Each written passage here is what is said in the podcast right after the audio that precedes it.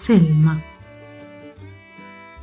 Después de mucho pensar, sin hallar respuesta, le pregunté al viejo sabio, ¿qué es la felicidad? El viejo sabio me contestó, para explicártelo te contaré la historia de Selma, la oveja. Había una vez una oveja que todos los días al amanecer comía un poco de hierba. Luego enseñaba a los niños a hablar. Por las tardes hacía algo de ejercicio, luego comía otro poco de hierba. Al anochecer platicaba un rato con la señora Meyer y ya de noche dormía profunda y plácidamente.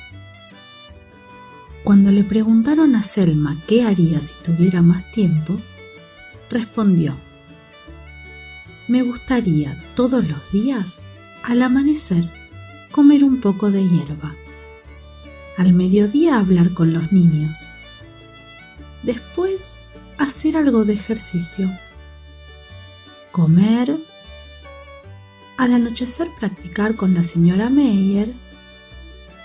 Y luego nunca hay que olvidarlo, dormir profunda y plácidamente. ¿Y qué haría si se ganara la lotería? le preguntaron.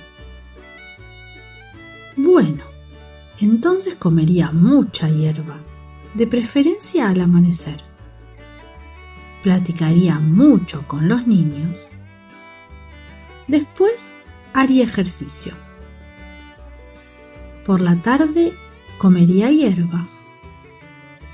Al anochecer platicaría muy a gusto con la señora Meyer y al final de todo dormiría profunda y plácidamente. Y colorín colorado, este cuento se ha terminado.